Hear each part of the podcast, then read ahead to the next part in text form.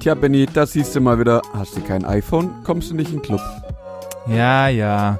Bevor ich wie alle anderen im Clubhaus anstehe, mache ich lieber nochmal eine Runde durch meinen Lieblingseinkaufsladen. Ach nee, warte. Dort stehe ich ja auch an. Und zwar an der Pfandabgabe.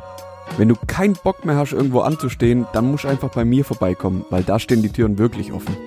Ja, dass bei dir, bei deinen ganzen offenen Türen, noch nichts weggekommen ist, grenzt ja auch schon fast an Wunder. Apropos Wunder. Kennst du eigentlich alle Weltwunder? Hm, vielleicht, aber ich glaube, da sollst du einfach mal die nächste Folge für einschalten.